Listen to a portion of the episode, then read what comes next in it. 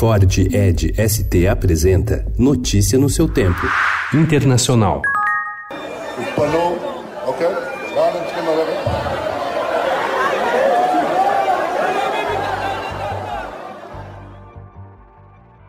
Há uma semana das eleições, aviões israelenses atacaram ontem alvos na faixa de Gaza em retaliação aos disparos de foguetes do território palestino contra Israel na noite anterior. O primeiro-ministro israelense Benjamin Netanyahu realizava um comício na terça-feira quando as sirenes de alerta soaram e ele foi forçado pelos seguranças a deixar o palco e buscar abrigo.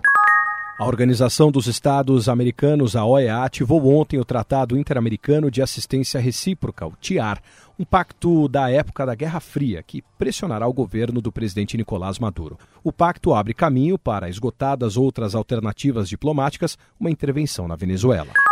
A saída do conselheiro de Segurança Nacional John Bolton do governo de Donald Trump deixou o secretário de Estado Mike Pompeo à frente dos debates sobre política externa. Com seu rival afastado, Pompeo, de acordo com o jornal Washington Post, terá mais autonomia para atuar sem ser barrado por Bolton. Cerca de 2.500 pessoas continuam desaparecidas nas Bahamas, mais de uma semana após a passagem do furacão Dorian de categoria 5, que deixou pelo menos 50 mortos, informaram ontem os serviços de emergência do arquipélago. As autoridades disseram que o número de mortos deve aumentar significativamente nos próximos dias.